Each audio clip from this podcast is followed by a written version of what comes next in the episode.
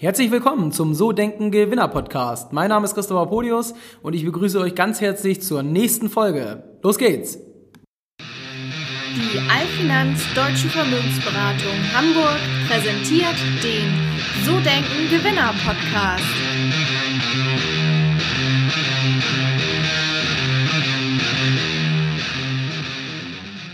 In der heutigen Folge geht es um das Thema Umfeld. Achte auf dein Umfeld. Und ja, da ist eine Menge dran. Ich möchte euch heute zwei Situationen schildern, die ich in den letzten Wochen persönlich erlebt habe und an denen man gut ablesen kann, was das Umfeld für einen wahnsinnigen Einfluss auf die eigene Arbeitsleistung hat, egal ob man jetzt Angestellter oder Selbstständiger ist.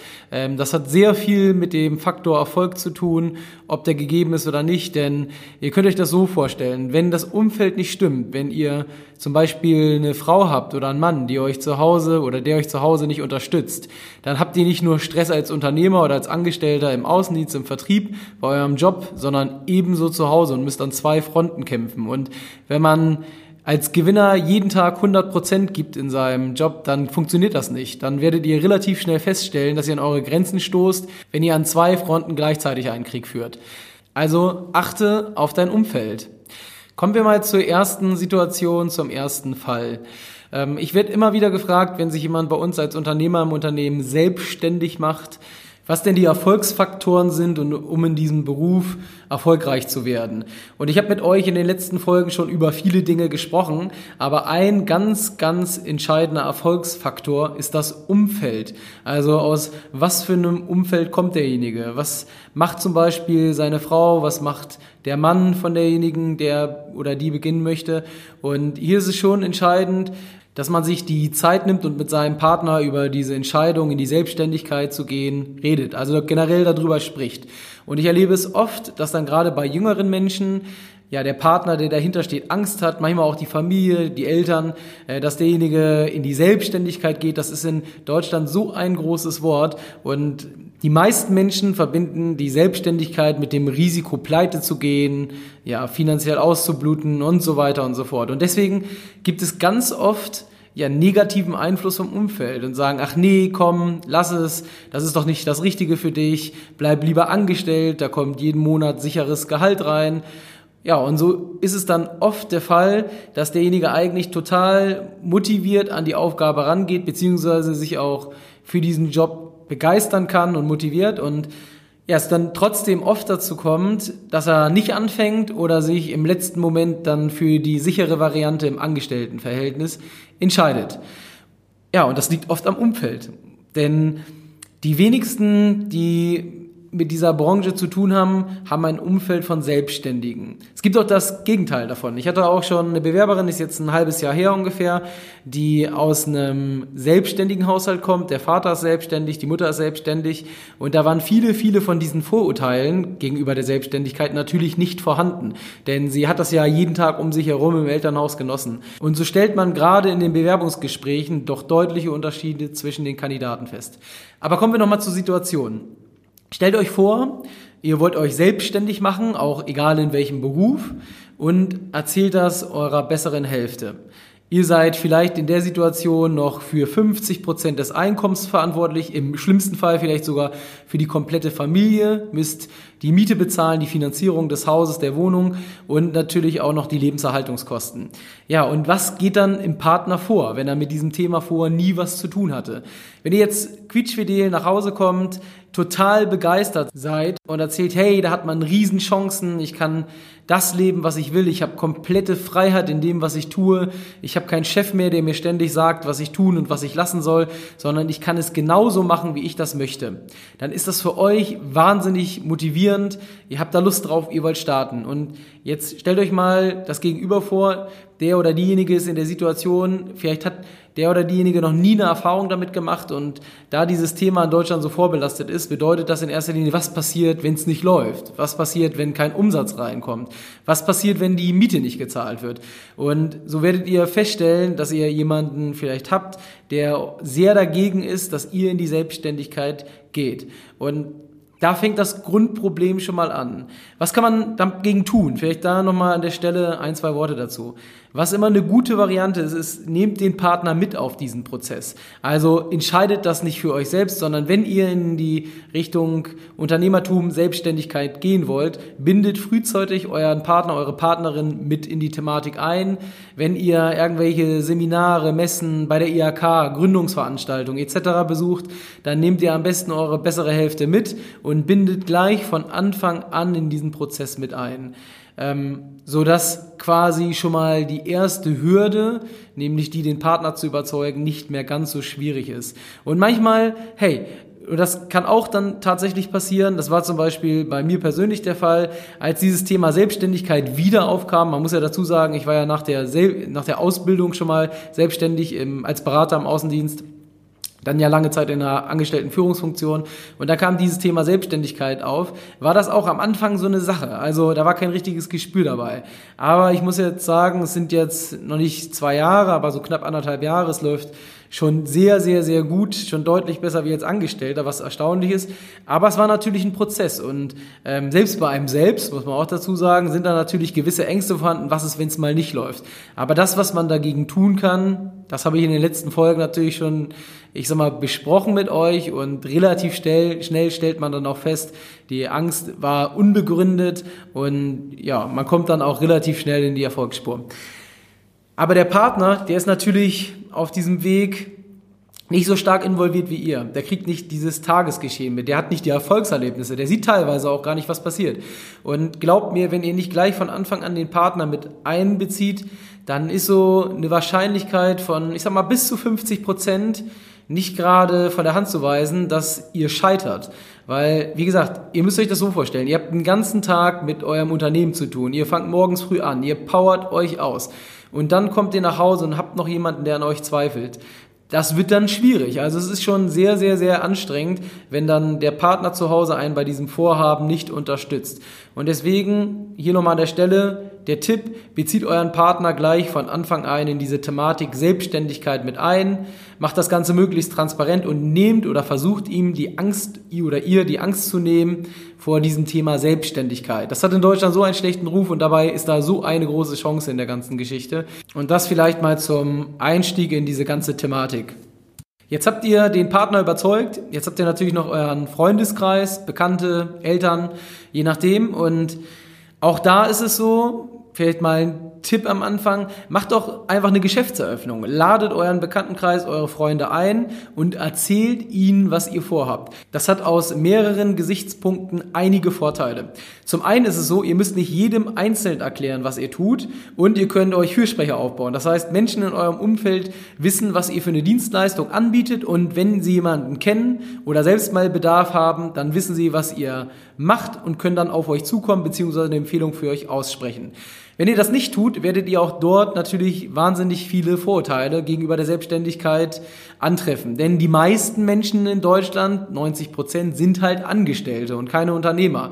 Und damit ist natürlich auch eine große Masse der Bevölkerung eher fürs Angestelltenverhältnis und weniger für den Unternehmer. Denn der Unternehmer wird, wenn er erfolgreich ist, eher mit Gier, Macht, ähm, guckt noch auf seinen eigenen Vorteil verbunden.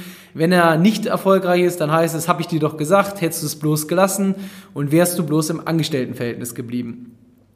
Und entscheidend für euch ist, achtet auf euer Umfeld. Im Idealfall bindet ihr das gleich von Anfang an mit ein. Oder, und das ist natürlich auch noch ein sehr gut gemeinter Tipp, sucht euch Gleichgesinnte. Sucht euch Menschen, die mit euch mitziehen. Sucht euch Unternehmer, die selbst ein Business aufbauen, selbst ein Unternehmen starten und ihr werdet feststellen, es ist viel, viel einfacher für euch, mit diesen Menschen euch über diese Themen auszutauschen, weil die natürlich genau die gleichen Probleme und Sorgen wie ihr habt und man sich natürlich auch gerade, wenn es mal nicht gut läuft, gegenseitig pushen kann, unterstützen kann, austauschen kann.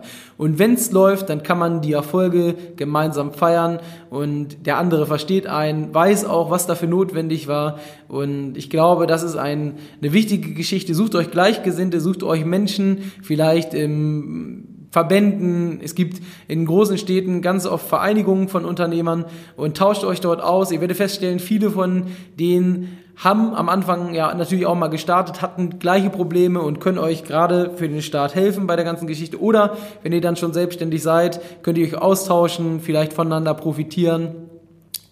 ja, aber achtet auf euer Umfeld, guckt, dass ihr euch mit Menschen umgebt, die euch nicht bremsen, die euch nicht aufhalten, die euch nicht am Boden halten wollen. Das Schlimmste ist, wenn dir jemand sagt, bleib so wie du bist. Also ich glaube, das ist ähm, zwar nett gemeint, aber das ist kein wertvoller Ratschlag. Ich glaube, man sollte als Unternehmer immer schauen, dass man sich weiterentwickelt.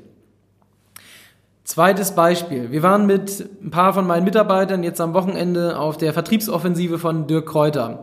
Ich muss jetzt, glaube ich, Werbung an der Stelle kennzeichnen, auch wenn es keine ist. Aber ich kann das nur wärmstens empfehlen.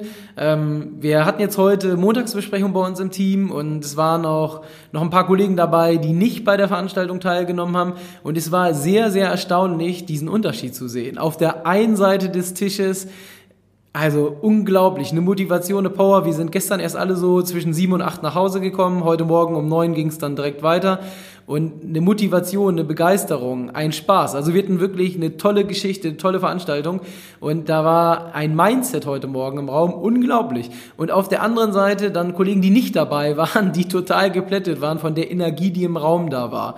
Und das ist so das zweite Beispiel, achte auf dein Umfeld. Also das ist auch das, was ich am Anfang gemeint habe. Nehm's mit, mach zusammen Dinge. Es ist unglaublich, was hier heute Morgen los war, was für eine Motivation im Raum war und ähm, was für eine Begeisterung und was für einen Spaß das Ganze gemacht hat.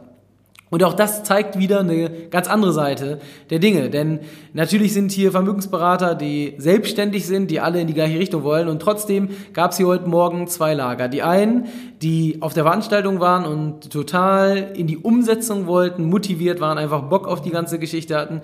Und die andere ähm, Hälfte, die auch Bock hat, auch motiviert war, aber trotzdem, wo der Montagmorgen oder das Wochenende vielleicht noch so ein bisschen in den Knochen gesteckt hat. Und äh, das war echt faszinierend, das zu beobachten und da hat man einfach gesehen, hey, wenn du auf dein Umfeld achtest, zusammen mit Kollegen, Freunden, äh, was unternimmst, sie mit einbindest in die Dinge, die dich auch als Unternehmer beschäftigen, dann wächst du zusammen und dann entsteht manchmal eine Synergie, ein Effekt, der einfach nur wahnsinnig viel Spaß bringt. Kommen wir mal zum nächsten Punkt. Warum ist es noch so wichtig, dass du ein Umfeld hast, was dich unterstützt, was auf dem gleichen Level spielt? Jetzt stell dir mal vor, du hast wirklich einen schlechten Tag gehabt. Du warst beim Kunden, hast eine Absage bekommen, warst beim zweiten Kunden, wieder eine Absage und beim dritten Gespräch lief es auch nicht und die ganze Geschichte verlagert sich um ein paar Wochen. Ja, jetzt ähm, kommst du nach Hause und da sitzt dann deine Frau, dein Mann, der dir sagt, hab ich's doch gesagt, hättest du es bloß sein gelassen, ich wusste doch, das funktioniert nicht. Ja, wie fühlst du dich? Wie gehst du ins Bett? Was verursacht das in dir? Also, das wird Frust pur sein und du wirst sagen, ja, vielleicht hatte ähm, mein Partner ja doch recht, vielleicht ist das Ganze nichts für dich, du wirst an dir zweifeln, ähm, du wirst demotiviert sein und glaub mir, nächsten Tag, wenn dann der Wecker morgens klingelt, dann wird sehr, sehr schwer aufzustehen und dann wird sehr, sehr schwierig, wieder in den neuen Tag mit neuer Energie zu starten. Stellen wir uns das mal andersrum vor. Du hast auch wieder den ersten Termin nicht hinbekommen, den zweiten nicht, der dritte verteilt sich. Aber dann kommst du in einen Raum von Kollegen, wo dir der eine sagt, hey, gestern einen ganz großen Auftrag reingeholt. Der nächste, jo, bei mir war es auch super diesen Monat, zweitbester Monat, seitdem ich da bin. Und der dritte sagt, ey, ich top das noch alles. Gestern hatte ich drei Termine, alle haben unterschrieben, alles hat geklappt, alles lief super. Ja, was passiert dann in deinem Kopf? Dann siehst du, hey, das war vielleicht gestern nicht der optimale Tag, aber die Kollegen, bei denen funktioniert es auch. Die sind weitergekommen, die haben Erfolg gehabt. Du kriegst Motivation mit. Und du kannst dich natürlich auch austauschen und fragen, hey, was ist bei mir falsch gelaufen? Lasst uns doch mal bitte meine Fälle durchsprechen und kannst die Kollegen fragen, was du falsch gemacht hast, kannst dich verbessern, kannst von dem Know-how lernen. Ja, und was verursacht das in dir? Das gibt dir wieder Kraft, vor allen Dingen für den nächsten Tag. Das gibt dir Motivation. Das sorgt einfach dafür, dass so ein Tag, der dir vielleicht nicht gut gelungen ist, nächsten Tag, wenn dann der erste Erfolg kommt, weil du dich ausgetauscht hast, weil du jetzt weißt, worauf du vielleicht achten musst, ähm, einfach besser gelingt, weil du besser starten kannst und weil halt dein Umfeld oder deine Kollegen in dem Szenario dir zeigen, dass es geht. Es zeigt einfach, dass es geht und das ist ein Riesenunterschied. Und jetzt mach dir mal Gedanken für deine Situation. Wo stehst du gerade? Was machst du gerade beruflich? Wie zufrieden bist du? Und vor allen Dingen, wenn du zu Hause bist, wie reagiert dein Partner, deine Partnerin darauf? Was sagt sie dir, wenn du mit den Problemen zu ihr kommst? Sagt sie eher, ja, habe ich es doch gewusst? Oder sagt sie, hey, ich glaube an dich, du wirst das schaffen? Und deswegen auch der Titel der Folge, achte auf dein Umfeld.